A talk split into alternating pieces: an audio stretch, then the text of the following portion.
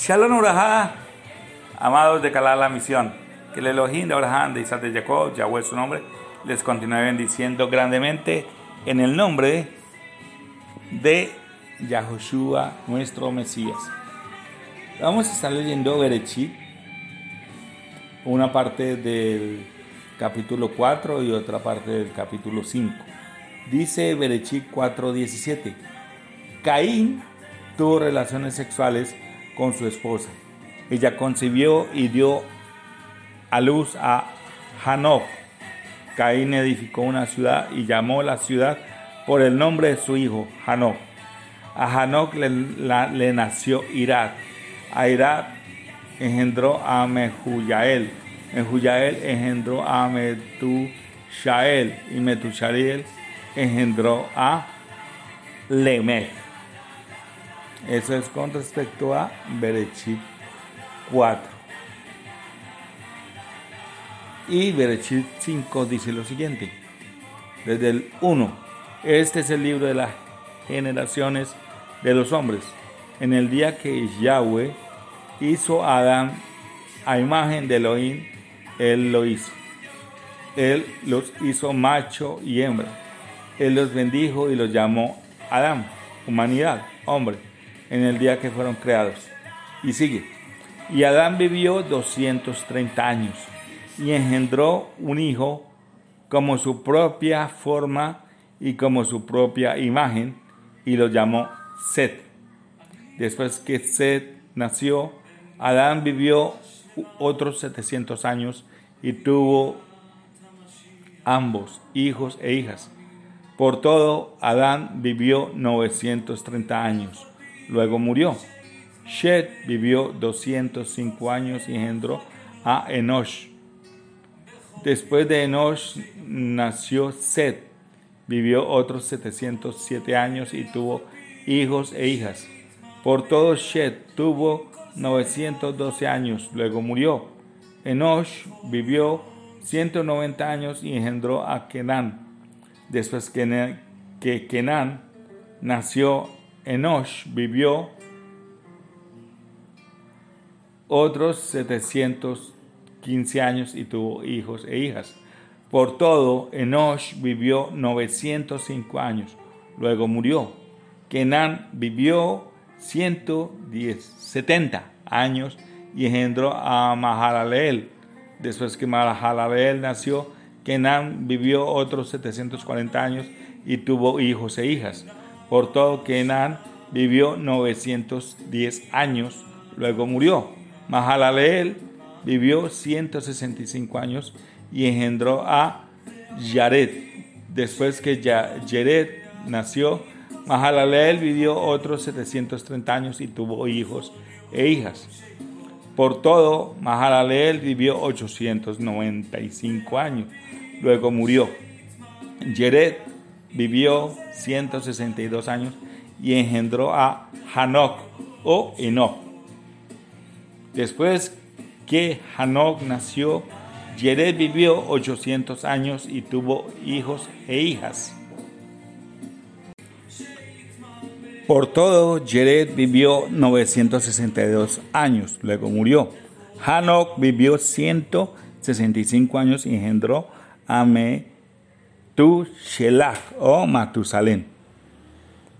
Y Hanok fue bien placentero a Yahweh después que engendró a Metushelach, 200 años, y engendró hijos e hijas.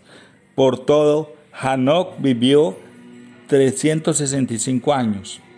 Y Hanok fue bien placentero a Yahweh, y él no fue encontrado porque Yahweh lo trasladó.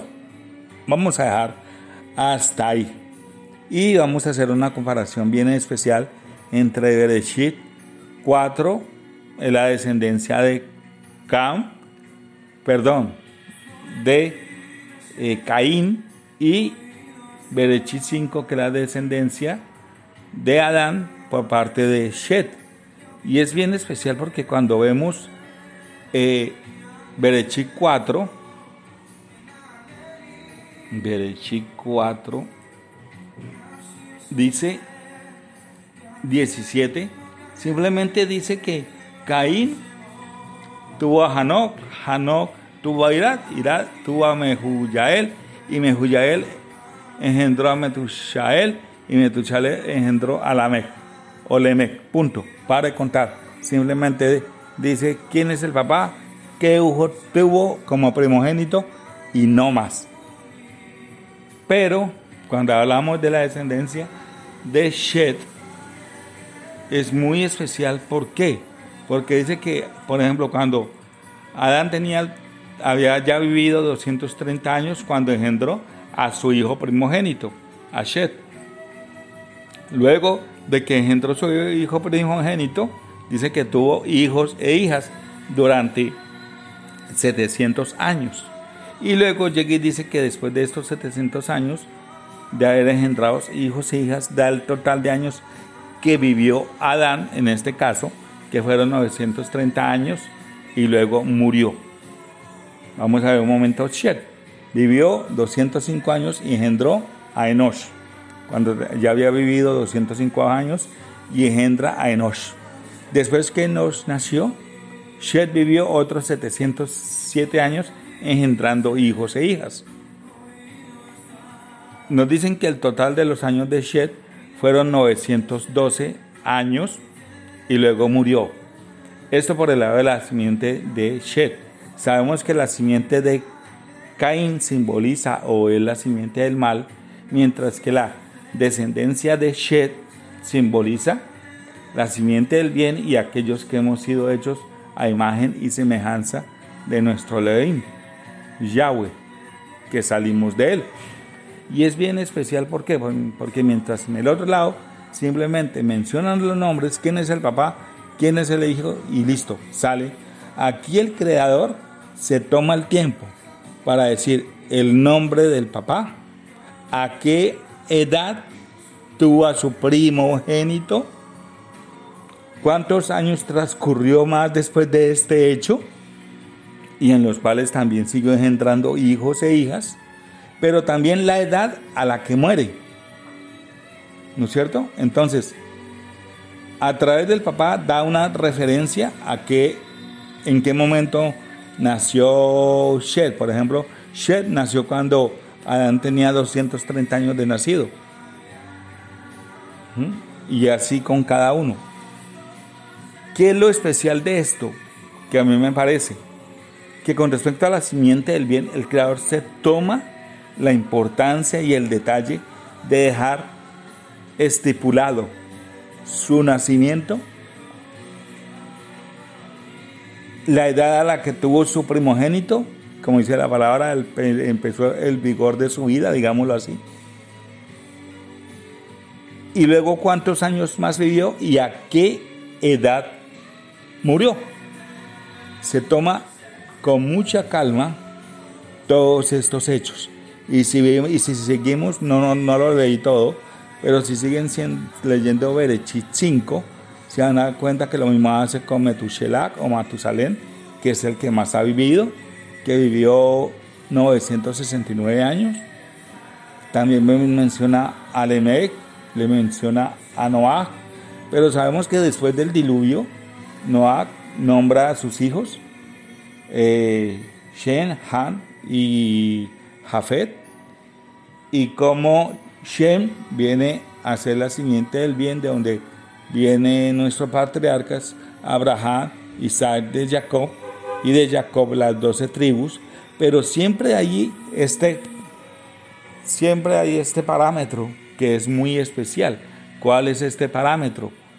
Que él toma en cuenta todas las etapas de la simiente del bien. Su nombre, a qué, en qué momento nació, en qué momento de su vida tuvo su primogénito, cuántos años más vivió desde ese momento y la totalidad del año de su vida hasta el momento de su muerte. O sea, tiene todo, el, el creador, como dice la palabra, están sus ojos sobre la tierra, sobre aquellos que son míos mientras que de los malvados Él no se preocupa, realmente. ¿Mm? Lo vemos con Cam, sencillamente con Caín, perdón.